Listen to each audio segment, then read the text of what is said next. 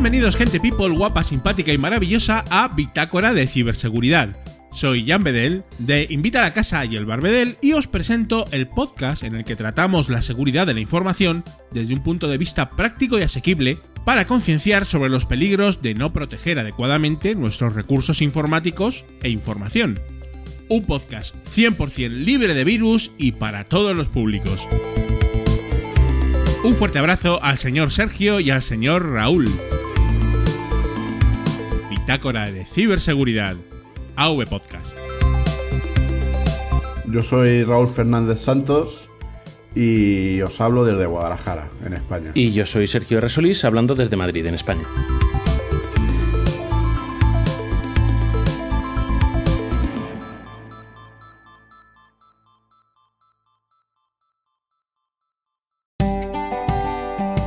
Bitácora de Ciberseguridad. Un programa de AV Para Podcast. afrontar con garantías los peligros de Internet.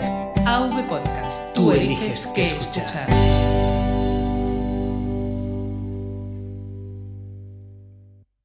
Y hoy tenemos con nosotros a un invitado. Mm, hemos querido traerle pronto al programa porque sabemos que, que corre gran peligro de muerte, como nos advierte muy a menudo, debido a la fauna del lugar en el que está habitando. No es ni más ni menos que Gabriel Viso, del podcast Australiando, del blog y podcast Pitando, y no sé si me dejó algo más. Gabriel. Hola, ¿qué tal? Bueno, tengo. Pitando está parado, está ahí durmiendo un poco el sueño de los justos por falta de tiempo. También tengo otro que es, es bajo la carcasa, que igual está igual de parado. Y, y sí, aquí os hablo desde Sydney, en Australia. Has- De momento que yo sepa, no se ha materializado ningún riesgo real, ¿no? Hasta ahora, con lo de la fauna. No, no, aquí es invierno y aunque es un invierno suave, pues todos los bichos están hibernando y tranquilitos y todavía no se han dejado ver demasiado. Están esperando.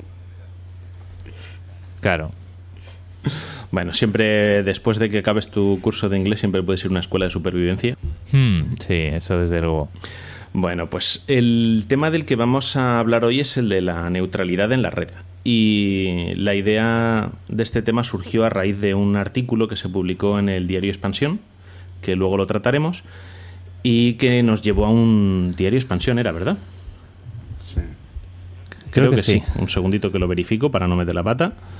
Eh, sí, en el diario Expansión. Sí, era de expansión.com. Entonces nos llevó a un debate en Twitter y estuvimos hablando, un montón de gente, y, y, bueno, estuvimos intercambiando también unos tweets, eh, Gabriel y yo, al respecto, y se nos ocurrió grabar este programa, porque además en verano tocaba, era, era el mes o el día de la neutralidad en la red, por julio. Lo que pasa es que por unas razones y por otras hemos tenido que posponer la grabación. Y hoy estamos aquí pues para hablar un poquito de qué es la neutralidad en la red, un poquito cómo funciona Internet, qué peligros tiene no respetar esta neutralidad, peligros o ventajas, según quien lo ve, quien lo mire. Y, y vamos a empezar por, por una cuestión que es más bien técnica, que es cómo funciona Internet. Internet eh, al final surge alrededor de la idea de IP, ¿no? De Internet Protocol. Entonces, Sí. ¿Dónde nos sitúas eh, IP, el protocolo de Internet, eh, Gabriel? Bueno, a ver, yo cuando, cuando estaba estudiando eh, tuvimos una asignatura que era de redes y servicios telemáticos. Bueno, yo soy ingeniero de telecomunicación y en esa asignatura pues íbamos eh, estudiando todos los niveles de protocolos que, que- que permiten comunicar pues eh, ordenadores entre sí. Una torre ¿vale? OSI. Hay pues el... Sí, bueno, hay la torre, el modelo OSI que es, eh, es complejo, tiene me tenía no sé si nueve capas o algo Siete así. capas. Siete capas. Pues siete. Y... O los que yo estudié, vamos, cuando yo estudié eran siete capas. Y sí, el modelo OSI es el, digamos, el genérico. Sí. Luego cuando te vas a IP es menos capas y, Es más reducido. y algunas solapadas. Sí, es más reducido. En cualquier caso, eh, el, el- el modelo TCP surge para interconectar redes que son heterogéneas. Es decir, pues eh, ahora mismo pues esto ya está muy diluido, pero si lo piensas, por ejemplo, imagínate que yo en casa tengo una red de Ethernet Y si estuviéramos en los años 90, pues tú en tu casa tienes una red eh, pues de otro tipo.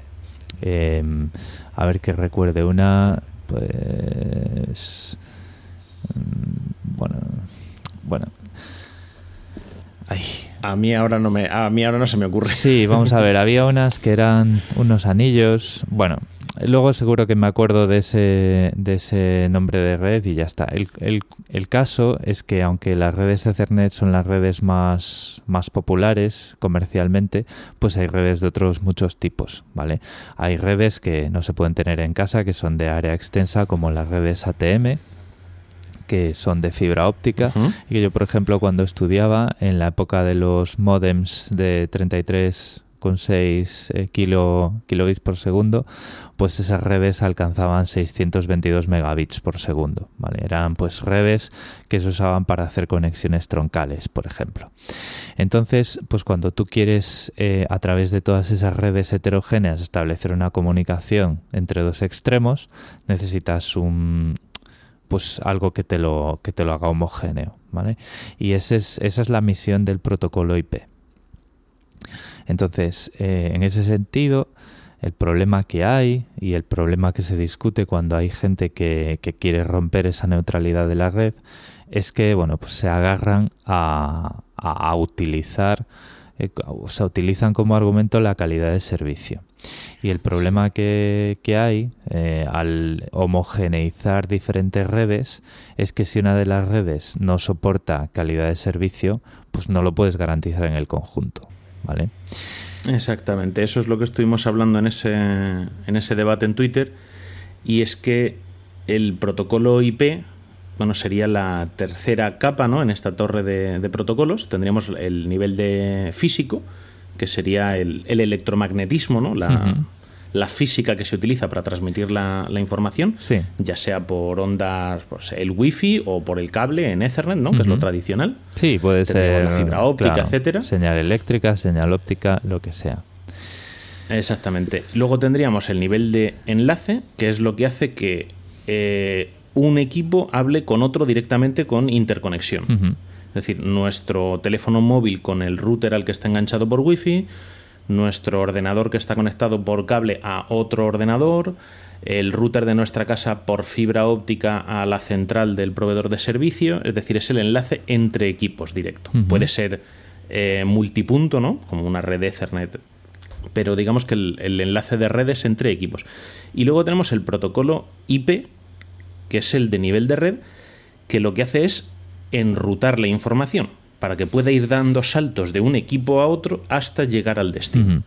Sí, Entonces, Además de eso, o sea, IP lo que hace es, es darte la ilusión a- al, al nivel superior, que sería el de transporte, digamos, el que ya establece conexiones eh, para las aplicaciones que están por arriba, le da la. Le, le- le genera la ilusión de que la red es homogénea, ¿vale? Entonces, eh, claro, eh, con esa heterogeneidad que hay por debajo, el protocolo IP tiene un diseño que se, en inglés se llama best effort y que en español significa que lo hace lo mejor que puede, ¿vale? Entonces, eh, no es capaz de garantizar nada, pero va a poner ahí lo, lo mejor de sí mismo y lo mejor de los recursos de la red hasta donde sea posible para cumplir la- los requisitos del tráfico.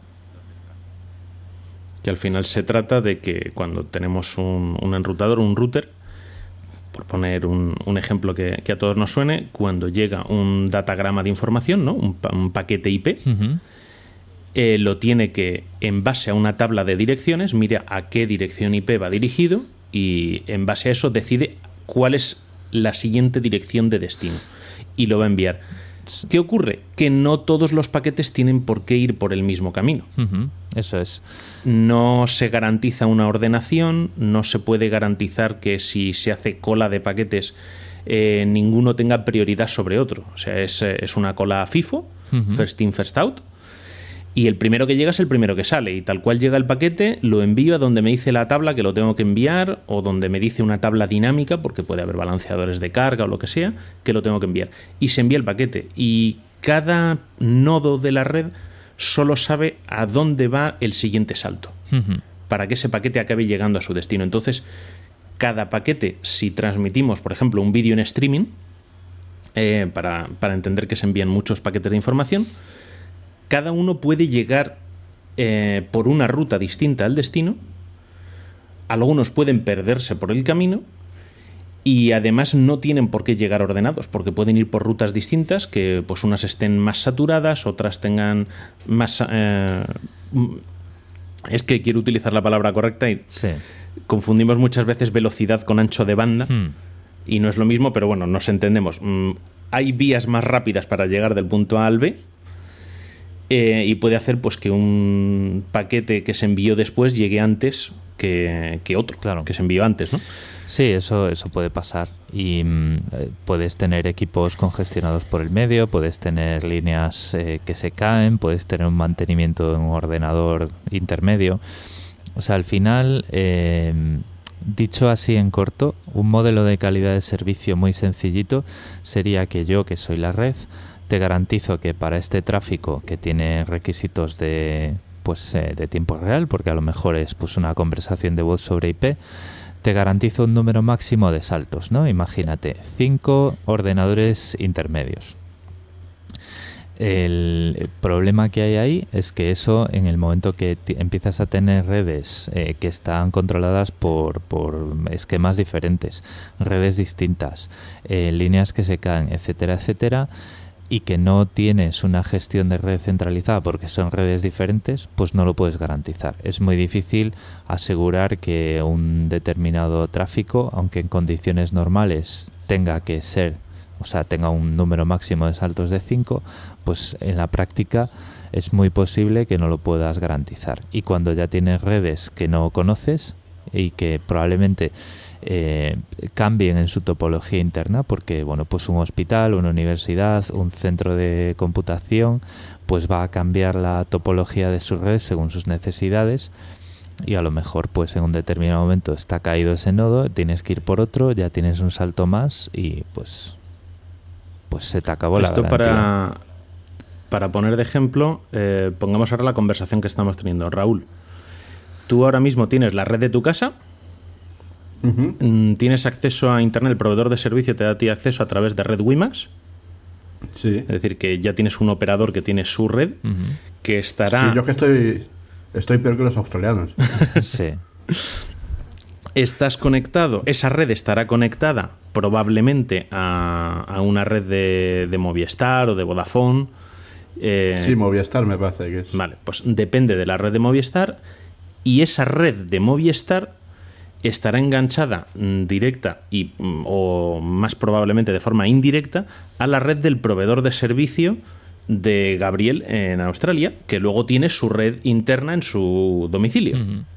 Eso es Entonces, esto es lo que hablabas, de que tienes un montón de redes distintas que no tienen por qué funcionar de la misma forma, pero que engañamos a los equipos haciendo que, poniendo esa capa de IP, sí esa es. capa que, que- que homogeneiza eh, todo lo que haya por encima.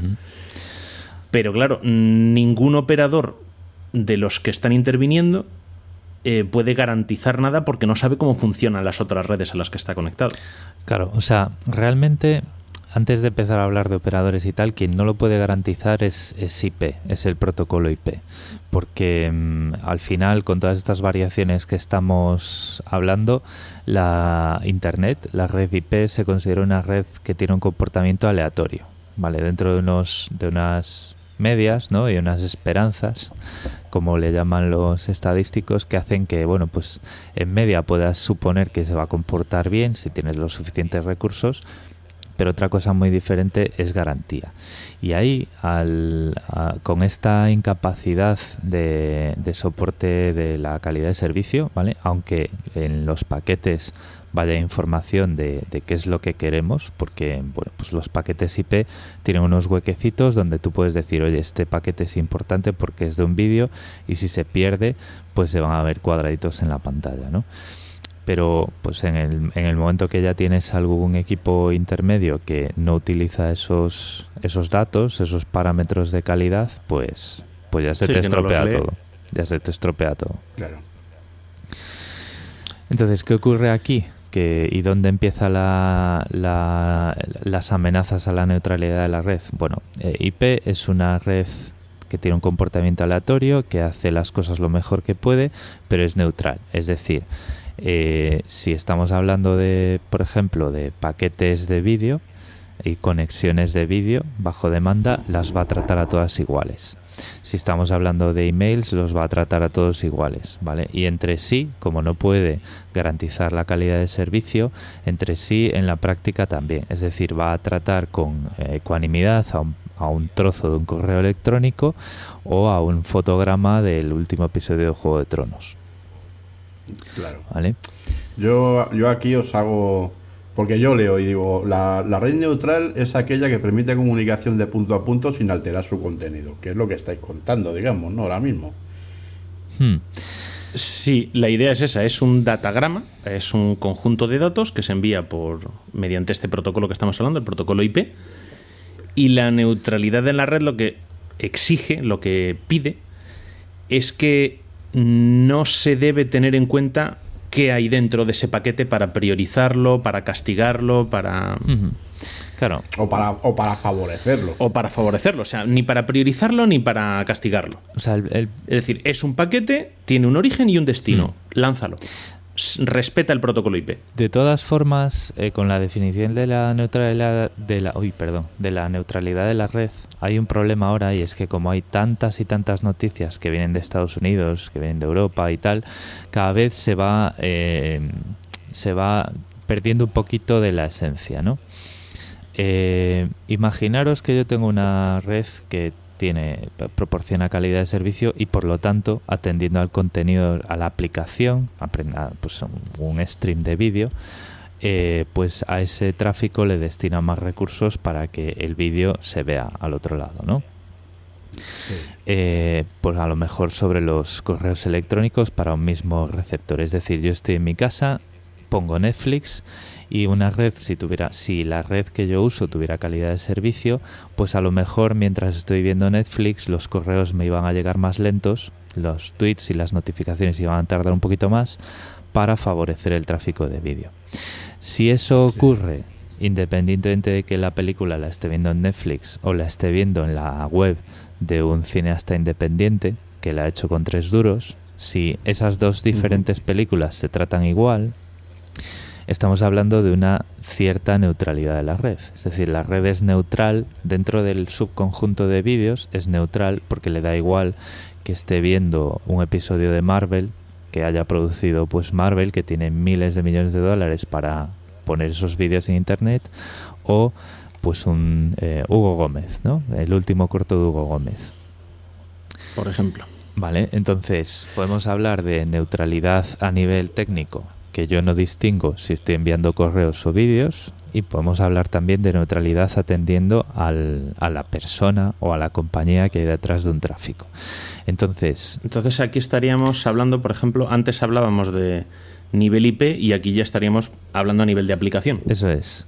El tema es que... Sí, o de. O sea, fijaros que ya con esta reflexión ya estamos poniendo eh, más color en, en la discusión, ¿no? O sea, tú puedes pensar en una red neutral, es aquella que trata a todos los bits de igual forma, pero yo te puedo complicar un poquito la discusión y decir, vale, pero ¿qué pasa si dentro de los vídeos trata igual a todos los vídeos, ¿no?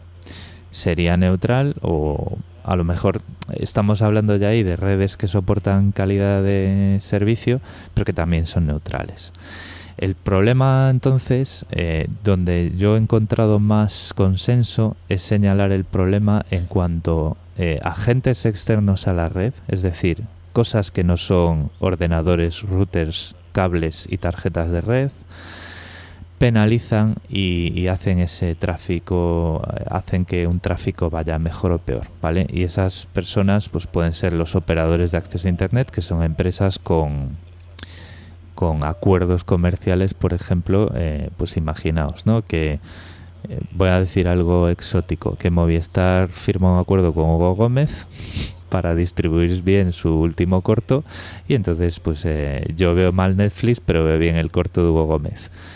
Ahí estaríamos con el agente externo que sería Movistar o cualquier operador influyendo, penalizando o mejorando un tráfico sobre otro atendiendo a quién está detrás de ese vídeo, ¿no? A qué compañía, a qué distribuidora, a determinados acuerdos comerciales, ¿vale? Claro. Entonces tenemos la neutralidad a nivel de red, que es lo que estábamos hablando, prácticamente a nivel de, de bit, ¿no? Los datagramas. Y luego tenemos que en base a- al tipo de contenido que se transmita, eh, no penalizar en función de la persona o empresa que haya detrás. Es decir, Este es un tema que se está discutiendo mucho, que ha surgido también y se ha dado mucho a conocer ahora con las plataformas de streaming. Porque surgieron las plataformas de streaming.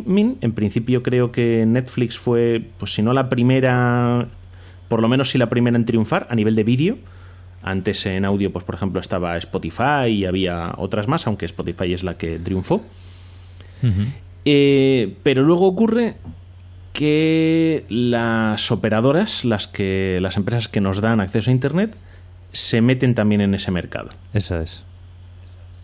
Entonces ahora tenemos una empresa que se dedica a una única actividad que es proporcionar, eh, vamos a poner, seguir con el ejemplo de- del vídeo en streaming, que se dedica a proporcionar películas y series en streaming.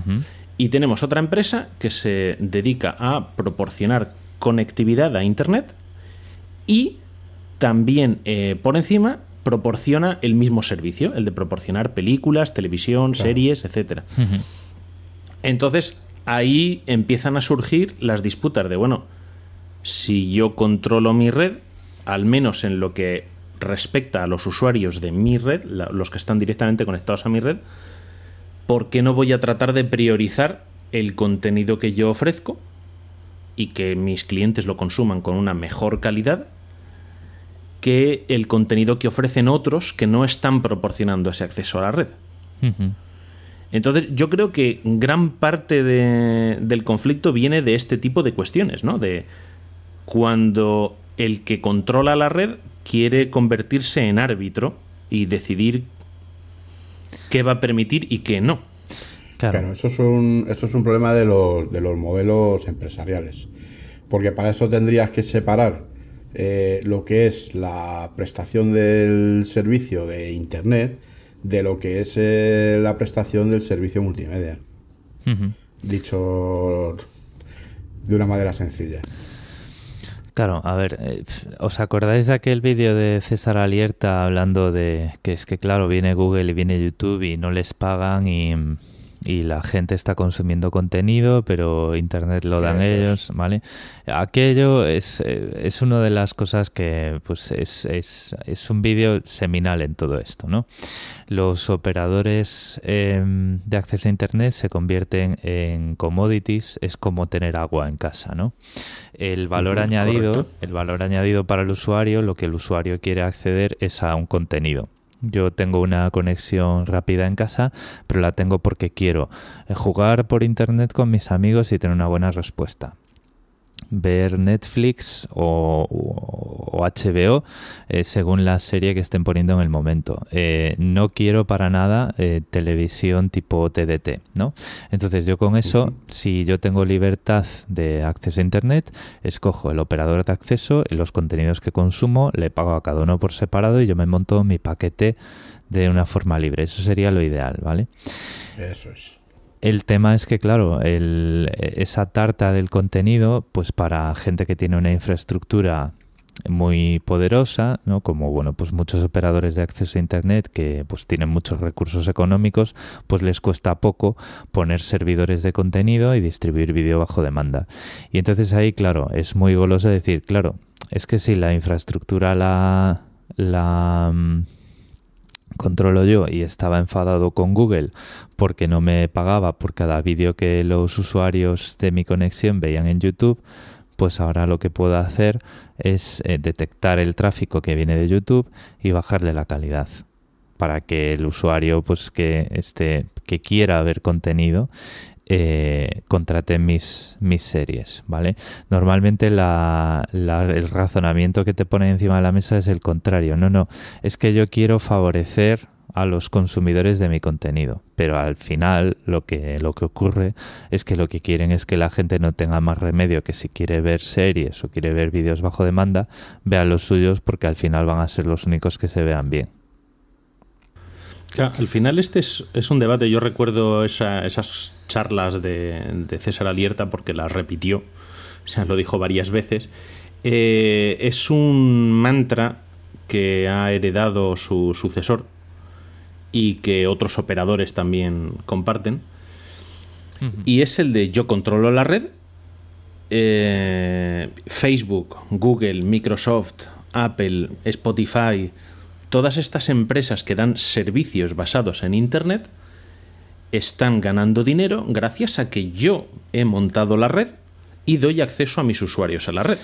Claro. Sí, pero Entonces, esas empresas deberían pagarme porque yo les proporciono clientes. Pero eso es Entonces, mi un- razonamiento.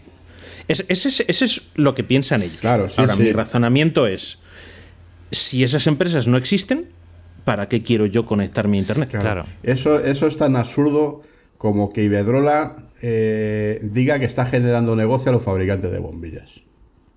O sea, así de claro. Efectivamente, o sea, el, el- es un razonamiento pues que es totalmente dislocado. Netflix gana dinero porque tiene un catálogo muy bueno y la gente lo quiere ver. Claro.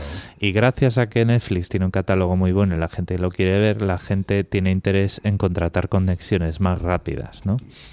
Pero al final, o sea, esto se trata en que ellos se han convertido en una, en una en un suministro más. O sea, el acceso a internet ya no se ve como un servicio, no tiene valor añadido, es un suministro.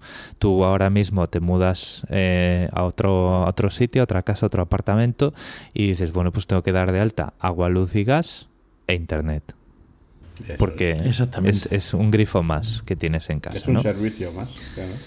Un suministro, un suministro. Yo decía un suministro porque el servicio se supone que un servicio tiene, a ver, en mi cabeza, ¿no? Que es simplemente una... Claro, o sea, es una, es una palabra así un poco sesgada, ¿no? A lo mejor un uso un poco particular, pero si pensamos en un servicio como algo que tiene un valor añadido, el hecho de que te llegue información a casa es un... O sea, bien, es, es pues eso, es como poder encender una bombilla, ¿no? El ejemplo que ponías tú de Iberdrola. Sí. Y entonces, bueno, pues... Entonces, dime, dime. eh, siguiendo con el ejemplo este, eh, nos encontramos con el caso contrario, de favorecer eh, de distintas maneras ciertos protocolos o aplicaciones y entonces volviendo a esa, a esa noticia de expansión, se hablaba de un par de servicios que había sacado Vodafone, Vodafone Pass me parece que se llamaba, Hmm. que lo que hacían es que te cobraban una tarifa extra, un, un- un abono extra. Eh, bueno, las tarifas móviles, vamos a aclarar primero, en España al menos, normalmente tú pagas una cuota fija al mes para la conexión a Internet desde el móvil y te permiten consumir X cantidad de datos, medidos en bytes. Entonces puedes un gigabyte o dos o 20 o los que sean.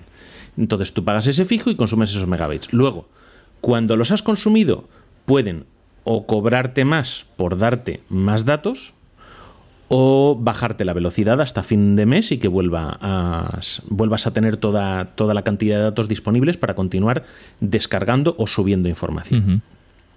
Entonces, ¿qué ocurre? Que Vodafone saca un par de productos que son pagar una cuota al mes de 5 o 6 euros y decir, oye, si utilizas Spotify o Apple Music o cosas por el estilo, los datos de ese streaming no te los voy a descontar de la otra tarifa, de un giga o de 20 gigas que tengas.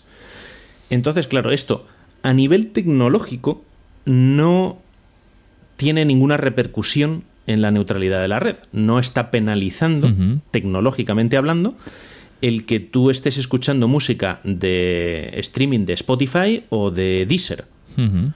No, no da preferencia a una a otra. Lo que pasa es que si Spotify está en la lista de ese programa, Spotify no te va a consumir de tu tarifa de datos y Deezer, por ejemplo, si no está en la lista, sí te va a consumir. Claro. Entonces, obviamente tú vas a preferir escuchar en Spotify porque vas a ahorrar tu tarifa de datos para otras cosas. Es- Entonces, ese es el siguiente nivel ya que están llegando, que también se discute si entra o no dentro de la neutralidad de la red. Claro, yo aquí quería hacer un inciso. En Estados Unidos, por ejemplo, que evidentemente se quiere encargar la neutralidad de la red desde que ha llegado el nuevo presidente, La clave está en que para, para, para esta transformación eh, ellos empiezan a hablar de servicios de la información en vez de servicios de telecomunicaciones. Entonces, claro, es, un matiz muy importante porque es lo que antes precisamente eh, decía, decía Gabriel. O sea, para mí una cosa es suministro y otra cosa es servicio. Pues ellos pasan precisamente de suministro a la categoría de servicio para de alguna manera poder justificar la no neutralidad de la red. Que me ha venido ahora a la memoria. Hmm.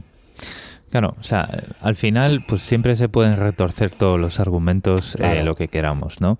El, el tema es que, pues al final estás haciendo, eh, contestando un poco a, a Sergio, cuando lo que haces es eh, favorecer económicamente un consumo de un determinado tipo sobre otro, por ejemplo, imaginaos, ¿no? Volviendo al ejemplo, ponemos el, la- el tema del chat cero y eh, imaginaos que ponemos WhatsApp, Signal, Facebook Messenger y Skype, pero no ponemos Telegram, ¿no? Claro. Entonces, eh, económicamente lo que estás haciendo es que tus usuarios eh, tengan menos inclinación o se inclinen menos por hablar por Telegram porque pues, eh, le- les, les está perjudicando eh, lo que tienen contratados con la, con la, mm, con la compañía de acceso a Internet. ¿no? En este sentido, eh, las técnicas son las mismas. Tú tienes que filtrar el tráfico, detectar el que viene de las tus redes aliadas, ¿no? Eh, con las URLs, con las cabeceras o con lo que sea. Que si un stream de WhatsApp, que si un stream de un chat de un stream de voz de Skype o lo que sea, entonces tú clasificas el tráfico en tráfico a regalar y tráfico a cuantificar, ¿no? Eh, es lo mismo, estás analizando el contenido, ¿vale? Eh, te estás inmiscuyendo en una red para ver cuál es el contenido y decir, este lo cobro y este no. Podías haber aplicado un filtro de, em, vamos, eh, reducir el ancho de banda que destinas a uno u otro, pero claro, eso en infraestructura es mucho más complicado, es más costoso que simplemente decidir cuál cuantificas contra el bono que haya contratado la persona y cuál no. Pero el, el efecto es el mismo y es, es eso ya deja de ser neutral, ¿no? Si tuviesen un mecanismo para decir, no, no, la naturaleza es eh, mensajería instantánea y voz sobre IP, la naturaleza del tráfico, ¿vale? Pues si me pagas 3 euros, no te voy a contabilizar nada de lo que haya, eh, de lo que pase por tu cable, que sea mensajería instantánea y voz sobre IP. Como si es un producto conocido, como si yo eh, me hago mi propio programa de chat, os lo distribuyo a vosotros y hablamos entre él, ¿no? Si lo hacen así y no distinguen de, en- eh, o sea, entra absolutamente todo, entonces, bueno, pues sería simplemente un descuento para tus usuarios, pero la red seguiría siendo neutral. Claro.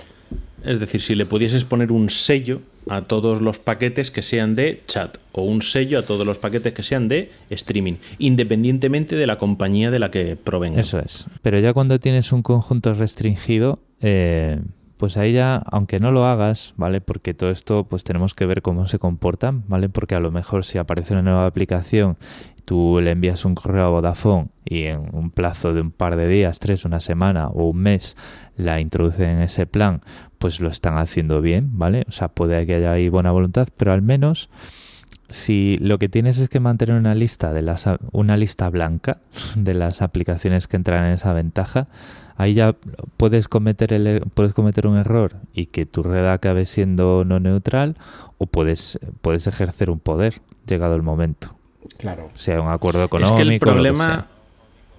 el problema que yo le veo a ese tipo de situaciones es que estás influyendo en otros mercados. Como decías tú, el de que estás favoreciendo que se utilicen unas aplicaciones de chat en lugar de otras. Entonces, un jugador nuevo en el mercado que diga, hombre, pues a mí se me ha ocurrido que se podría hacer una aplicación de chat de esta manera y sería fantástica. Eh, mm, desarrollas tu aplicación mm, con tus socios, mm, lo preparas, tienes a tu gente comercial, de marketing, contratas tus servidores, montas toda tu infraestructura y entras al terreno de juego no ya solo con la desventaja de que has llegado después, sino de que encima no estás en esas listas blancas. Claro. Entonces, ¿cómo se verifica que entras en esa lista blanca? Porque, claro, al final todo eso va a llevar una burocracia y unos protocolos el mm, ¿cómo le explico yo a Vodafone que mi aplicación de chat merece estar ahí?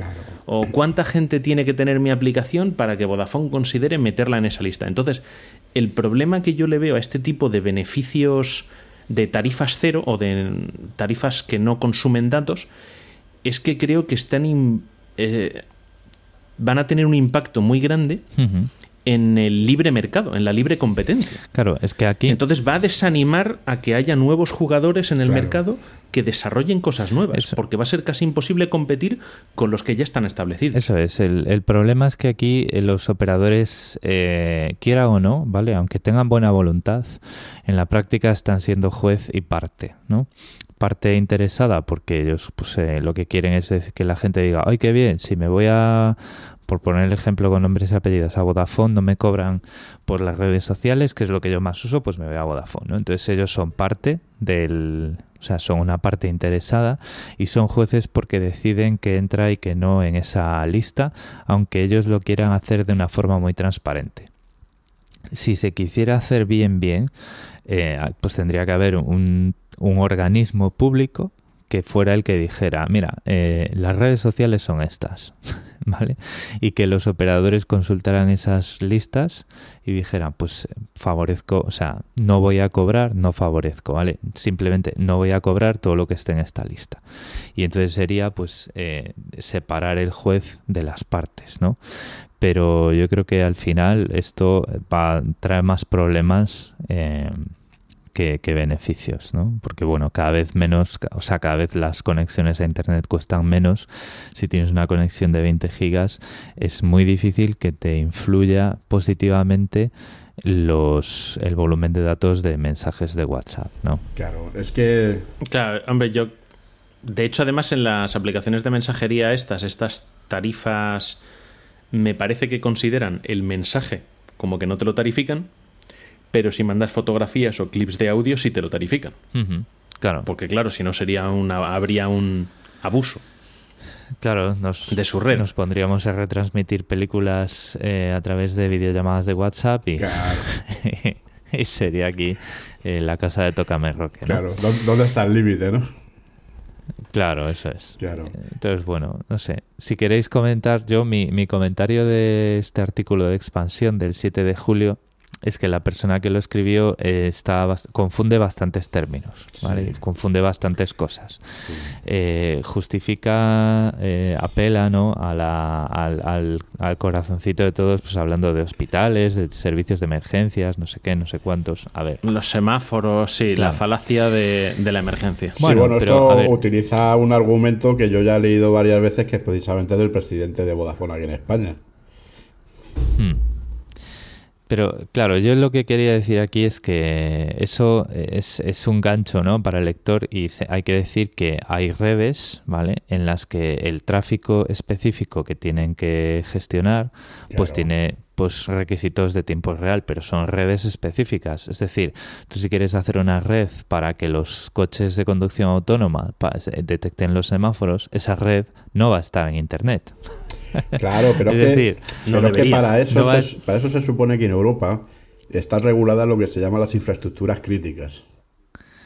Eso es. Y, y es, es- es lo que decíamos, eh, Internet no garantiza la, la calidad de, de servicio, ¿vale? Y tanto es así, tanto es así, y os voy a dar un dato, yo tengo acceso a Internet a través de Telstra. Eh, tengo fibra hasta el edificio y en el edificio hay una red local, Ethernet, y luego en casa tengo wifi. El teléfono fijo, si lo tuviera, que no lo tengo, lo tendría que conectar al router y, y utiliza voz sobre IP. Bueno, pues en el contrato de servicio me dicen que eh, no puedo confiar en el teléfono fijo para hacer llamadas a emergencias. Claro. ¿Vale?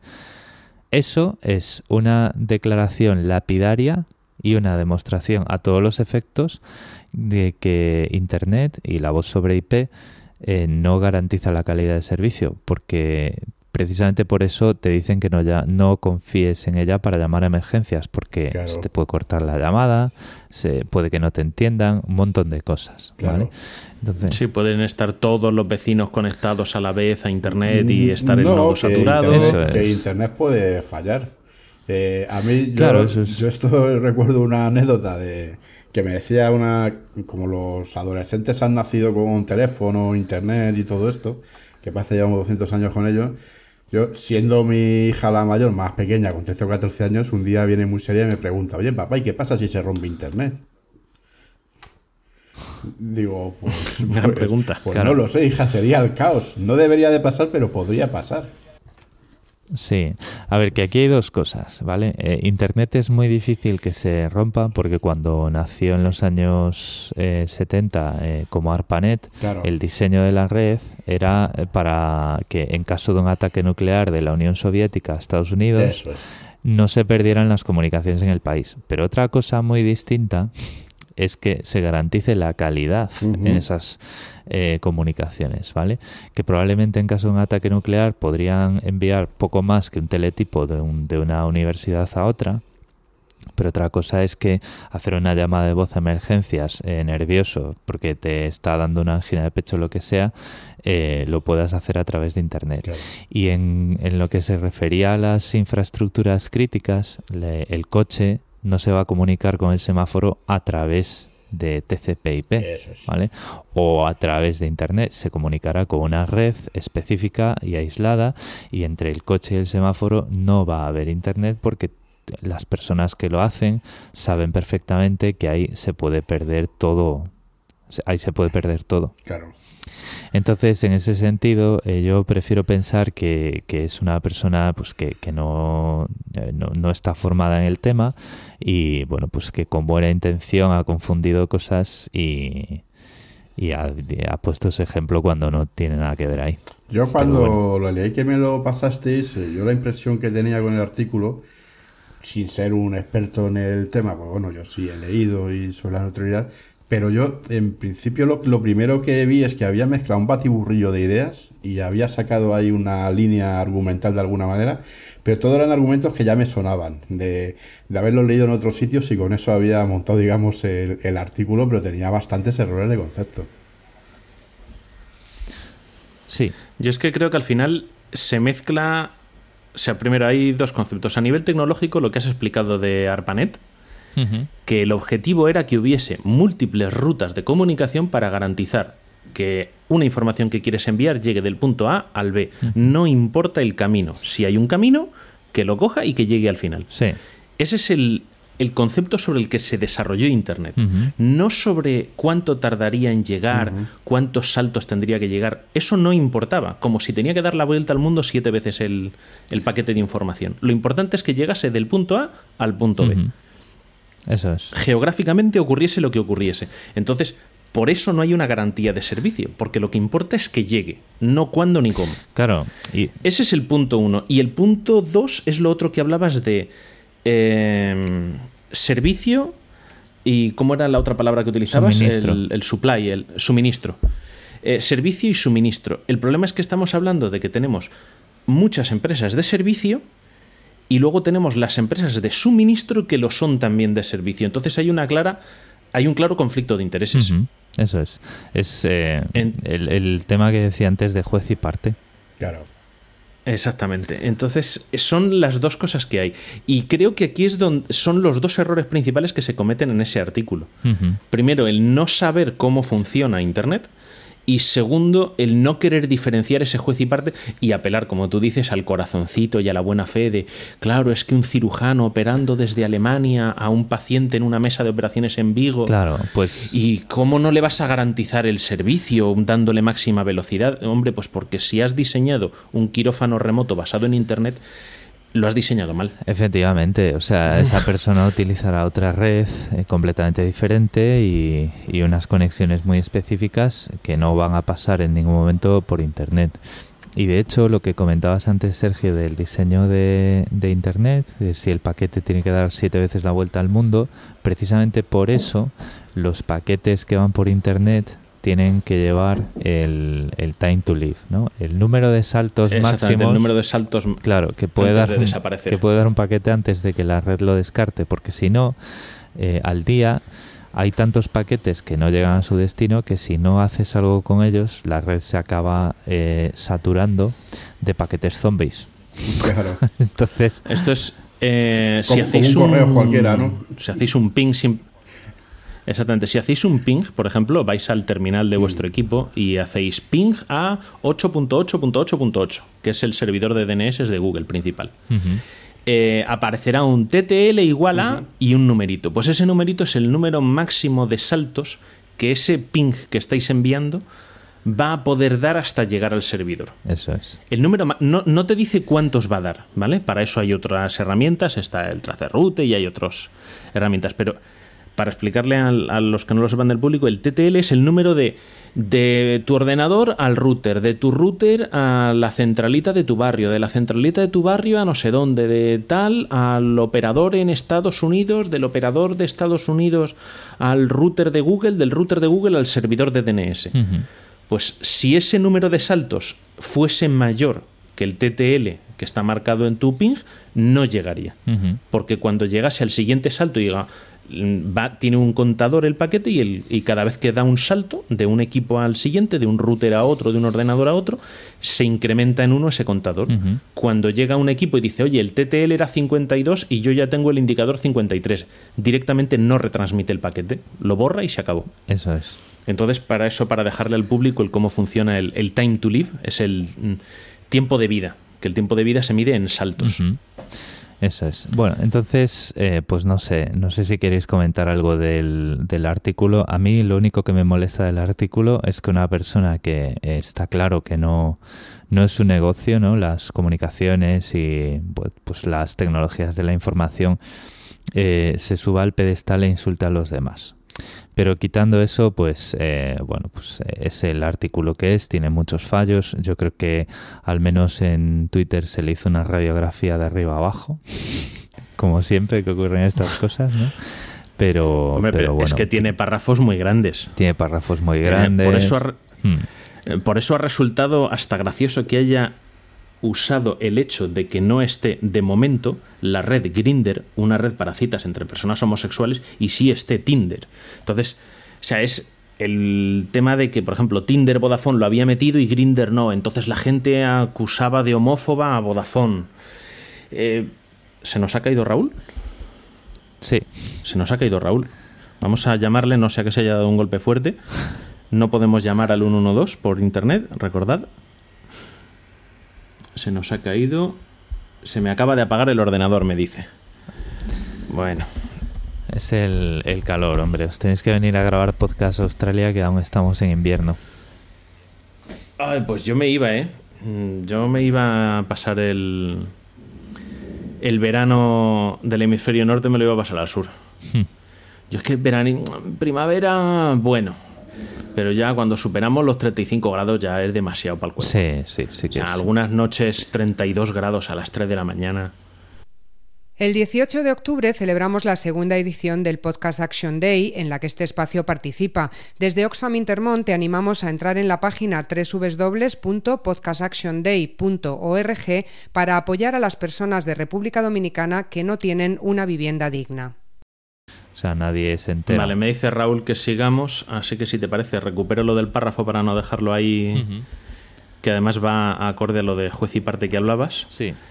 Bueno, es que el artículo tiene párrafos muy grandes. Por ejemplo, hablando de lo que decías de ser juez y parte, tenemos uno que habla de que hay gente que ha tachado de que Vodafone podría ser homófoba porque resulta que en el- la tarifa en la que no te cobra por los chats, Tinder está en la lista y Grinder, que es el equivalente pero para personas homosexuales, no está en la lista, entonces tendrías que reclamar que lo pusiesen, ellos dicen que lo pondrían, pero claro, se convierte ya en una conversación que es que se va de todo lo que es eh, lo básico y entonces yo creo que al final no deja de ser un jardín. Es un jardín que por desgracia no preocupa a todo el mundo porque no todo el mundo está interesado en saber cómo funcionan estas cosas. La mayor parte de la gente sabe que paga por ese suministro y que tiene acceso y punto y le da igual el cómo funciona, cómo no funciona y somos cuatro locos frikis los que estamos criticando el que no pueda el, el que pueda desaparecer la neutralidad de la red. Claro, o sea, y es que esto, ah, volviendo a, mm, a, bueno, que yo soy una persona así positiva, ¿no? Y digo yo, bueno, pues si Vodafone lo está haciendo y lo quiere hacer bien, a lo mejor no tiene ninguna intención torticera, pues queda igual, o sea, ya se han metido en el jardín. Y, y a lo mejor les ha pasado esto y es que la persona que eh, configuró la lista de aplicaciones no tenía ni idea de eso de Grinder y ya está, ¿no? Pero es igual, en el momento que tú interfieres en la red, estás en un jardín y depende en la zona del jardín sobre la que hayas saltado la valla, pues igual tienes el barro hasta las rodillas o hasta el cuello, ¿no?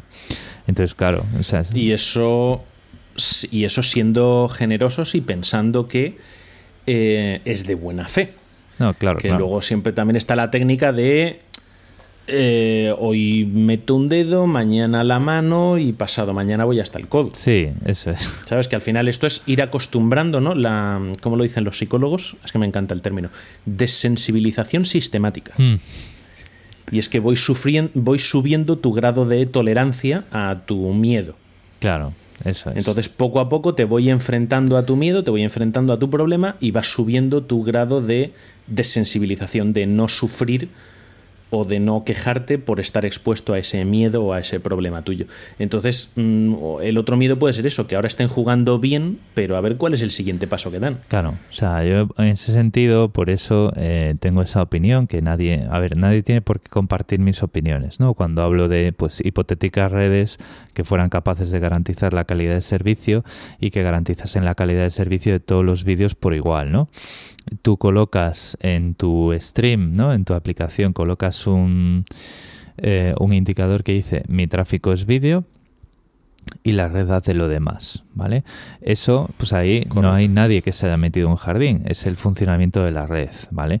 Puede, puede que haya gente que diga, no, pero es que yo entonces eh, tengo una red de una aplicación de mensajes de texto, etiqueto fraudulentamente mi tráfico como vídeo. Mm, sí, se puede, siempre se puede hackear el sistema de muchas formas, ¿no?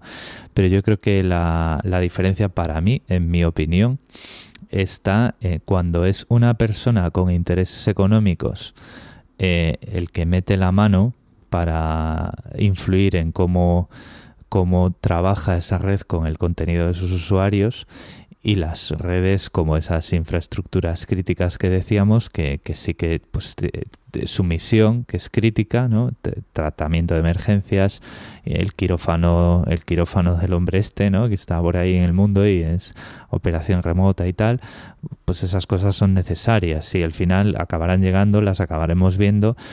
Y eso no quiere decir que, que esa red sea igual de poco, poco neutral que a lo mejor una red en la que pues eh, Telstra está eh, haciendo que el tráfico de, Netflix vaya más lento porque tiene un acuerdo con HBO, por ejemplo. Por ejemplo. Es, eh, o con su propio servicio de streaming. Si, si, hay que, mm, si hay que decirlo de alguna forma, podemos pensar que hay niveles de gris y los, los grises que caen en la tecnología suelen ser neutrales, porque las máquinas no tienen intereses económicos, ¿no? Eh, los grises que ya caen en las personas y en sus intereses económicos, aunque haya buena fe en un principio, eh, son peligrosos y acaban convirtiéndose en falta de neutralidad. Que al final es el, eterno debate. Yo siempre he sido partidario de que la técnica y la tecnología eh, son neutras. Luego lo podemos usar para cosas buenas o para cosas malas. Claro. Pero la tecnología es neutra y si los desarrollos se plantean con un fin tecnológico de proveer de más herramientas con la que la gente pueda hacer más cosas, más cosas como montar un negocio con el que ganar dinero, que es perfectamente lícito y, vamos, muy respetable. no, no, voy a decir yo lo contrario. Sí. Eh, pero la cuestión es que la tecnología debe ser neutra para permitir hacer que cada uno haga lo que necesite y luego cada uno podamos construir nuestros negocios sabiendo las herramientas que utilizamos. Y ahí es donde entramos en lo de antes. Internet es una herramienta. Podremos utilizarla para unas cosas, para otras, en determinados contextos, pero tenemos que saber cómo es esa herramienta y qué podemos y qué no podemos hacer con ella. Mm, Eso es, ¿no? Y además, bueno, eh, por, por cerrar el tema de las opiniones, a mí si ahora mismo me decís, oye, pronúnciate, ¿qué prefieres? Redes que pueden llegar a ser neutrales o la neutralidad extrema de que todos los bits se tratan exactamente igual. Pues prefiero obviamente que todos los bits se traten exactamente igual, ¿no? porque con, la, con los, eh, las velocidades de conexión que hay ahora, eh, bueno, pues la calidad de servicio para uso doméstico es difícil, es difícil de justificar, ¿vale? No, no creo que sea realmente necesaria, pero bueno. Y bueno, y el... Yo creo que cada vez menos. Por hacer un chiste friki, si decimos que la tecnología es neutral siempre, bueno, pues el protocolo IP, si fuera un personaje de dragones y mazmorras, sería caótico neutral, porque como no garantiza nada y hace un poco lo que le da la gana, pues, pues ya andaría. Pero bueno. Los cuadros de... Sí. De, de- sí, sí, los cuadros de personajes que se hacen siempre eh, caótico bueno, caótico malo, caótico neutral. Pues caótico neutral de todo. En fin. No me lo tengáis en cuenta Bueno. que es domingo por la noche, ya es tarde y ya se va notando. Bueno, Gabriel, pues te vamos a pedir para despedir el programa, antes de despedir el programa, que, que des algún consejo, alguna herramienta, alguna página, algún protocolo, algún algo que recomiendes a, a la audiencia eh, para mejorar su seguridad. El consejo del día. ¿Has probado a apagar y a volver a encenderlo? Pues eh, mi consejo, eh, no voy a entrar en cosas de malware porque pues ya habéis hablado un montón de ellos, es que eh, os informéis de cómo debéis hacer para cifrar el contenido de vuestros dispositivos, discos duros en el ordenador y teléfonos móviles, eh, si es que no vienen cifrados por defecto, ¿no? Como últimamente creo que ya todos los teléfonos móviles vienen con el cifrado activado por defecto, pero los ordenadores no. Eh, enteraos de qué opciones tenéis, tanto en Windows como en Linux, como en Mac, FileVault, BitLocker y todo esto. Eh, jugad con esas opciones y, y proteged vuestra información. Que vuestra información nunca caiga en malas manos, porque de ahí empiezan luego pues todos los problemas, eh, tanto de, bueno, pues... eh, eh, todos los problemas imaginables, ¿no? Hoy en día la información es poder y no le queremos dar poder a, a personas que no tienen que tenerlo sobre nosotros. Exactamente, luego eso siempre lo... Bueno, aparte de cifrar lo- los discos de, vuestra, de vuestras computadoras, los discos externos también. Eso es. Porque encima son los que más vais a andar moviendo de un lado para otro, podéis perderlos en el transporte público, olvidarlos en una cafetería, os los pueden robar más fácilmente que, que el ordenador, así que mucho cuidado. Y luego lo de, es que yo no soy importante, ¿quién me va a querer espiar a mí? Mm, bueno, no eres importante, pero tu dinero sí es importante para otras personas, tu información médica sí es importante, eh, a lo mejor tú no, pero tu jefe sí, o tu cuñado, o tu mujer, o tu padre. Entonces, siempre puede haber una persona importante para otra y, y no sabemos cuándo podemos ser una víctima objetivo, Claro que sí. ya sea random o, o específica. Em, eh, totalmente, o sea, eh, es que, o sea, pues tú a lo mejor no eres importante, pero tienes información que, que sirve para hacerle ingeniería social a otro tío que tú conoces y que sí lo es, ¿no? Entonces, eh, siempre hay que... mm, Es como cuando entramos en casa eh, y echamos la llave, ¿no? Decimos, bueno, yo soy importante, aquí no me conoce nadie, es un barrio tranquilo, no me van a robar. Pero a que echamos la llave, pues aquí al final es lo mismo. Y los discos duros externos, importantísimos, sobre todo si hacemos copias completas del sistema operativo, arrancables y tal, ¿no? Esas copias de seguridad, pues ese disco duro es el, casi casi diría, si me, si me preguntáis en qué orden hay que cifrarlo, ese sería el primero que habría que cifrar. Correcto. Pues eh, bueno, esperemos que, que haya más gente que se apunte. En el futuro a ver si hacemos un, un episodio sobre cifrado. Y creo que con esto mm, veo que no recuperamos a tiempo a Raúl antes de despedirnos. Luego trataré de hablar con él a ver si el golpe ha sido muy fuerte. Sí, sí, sí, se oye desde aquí, ¿eh? Bueno, decir a la audiencia, lo- por si no se han enterado, que es que se, se le ha, se le ha colgado el ordenador y pues bueno, tiene que relanzarlo todo y a ver si se puede volver a, a conectar. Si no, pues nos vamos a despedir. Raúl, esto, perdón, es la costumbre. Gabriel, si nos das las coordenadas para la audiencia. Sí, vamos a ver. eh, bueno, soy Gabriel Viso, me podéis escuchar en australiando.es. Eh, últimamente también estoy emitiendo mucho en una plataforma nueva que se llama Anchor.fm, Anchor.fm. Es una aplicación para iOS y para Android que pues te permite hacer como si fuera tu emisora de, emisora de radio y bueno, pues luego si quieres publicas esos episodios en un feed y ya tienes tu podcast ahí a un esfuerzo casi nulo. Y bueno, pues eh, son los, los podcasts en los que estoy activo, además de bueno, pues colaboraciones como Droid Talks y a lo mejor alguna cosita en, en 360 grados. Eh, soy arroba en Twitter y pues cualquier cosa que me queráis eh, preguntar de Australia o de mis eh, las fricadas típicas que, que suelo tuitear, pues ahí estoy. Oye, una preguntita ya así saliéndome del tema. ¿Qué tal te fueron los experimentos con Alexa, Google Now y todo esto? Que sé que estuviste por ahí jugando con cacharros y acabaste poniendo los nervios a tus compañeros. Muy bien, muy bien, van bien, van bien. van bien. Eh, imagino que la demo de la que hablabas en el último Australiando iba de eso, ¿no? Sí, sí, sí, iba de eso. Allá fuimos con la mochila llena de juguetes y la wifi y alguna regla de, de firewall nos jugó una mala pasada, pero bueno, al final conseguimos hacerla y salió todo bien. Me alegro. Pues nada, vamos a despedir a Raúl, que le podéis encontrar como Raúl49 en Twitter. Eh, Bitácora de ciberseguridad, pues arroba Vitaciber. Nos podéis escribir eh, a ciberseguridad arroba avpodcast.net. Ya sabéis que este podcast forma parte de la red AV Podcast. Y bueno, nos podéis buscar en Facebook, en Evox, en iTunes, escucharnos con Yucas y sabéis que alojamos todos los programas de esta red en la plataforma de hosting de Neodigit. Y creo que no nos dejamos nada más, así que vamos a despedirnos hasta el próximo episodio. Gabriel, muchísimas gracias por haber estado con nosotros. Sabes que esta es tu casa y puedes volver cuando quieras. Eh, muchas gracias a vosotros por invitarme. Ya sabéis que a mí poco hace falta para que me ponga a hablar con a través de un micrófono, o sea que encantado. Nada, a ver cuando montas unas ah, Pod Night en Sydney y nos vamos a tomar unas cervezas por allí. Muy bien. Un abrazo, Gabriel. Abrazo. Hasta luego. Adiós.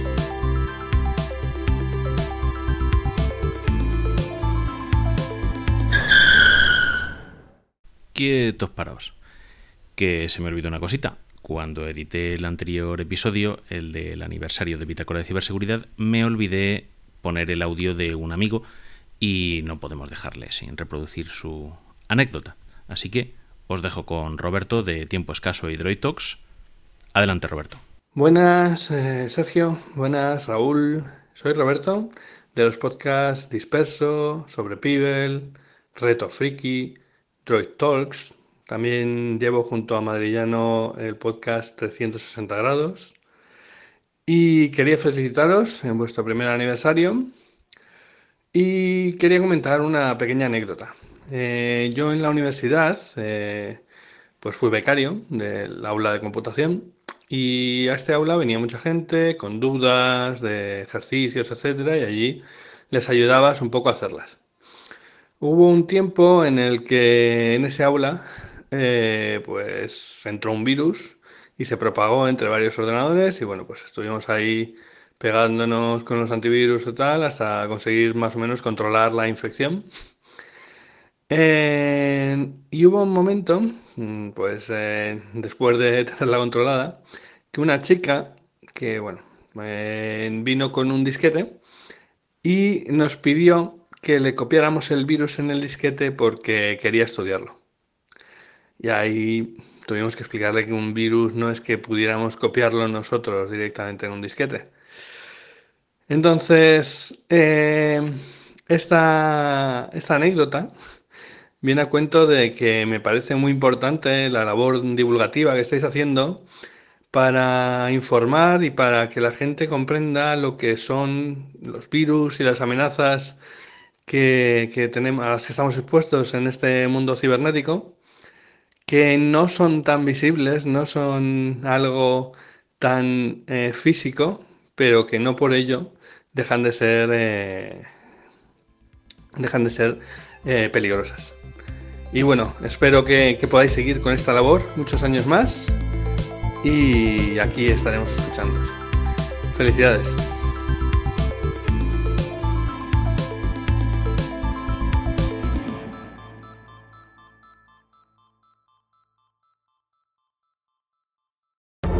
avpodcast.net Sonido en red.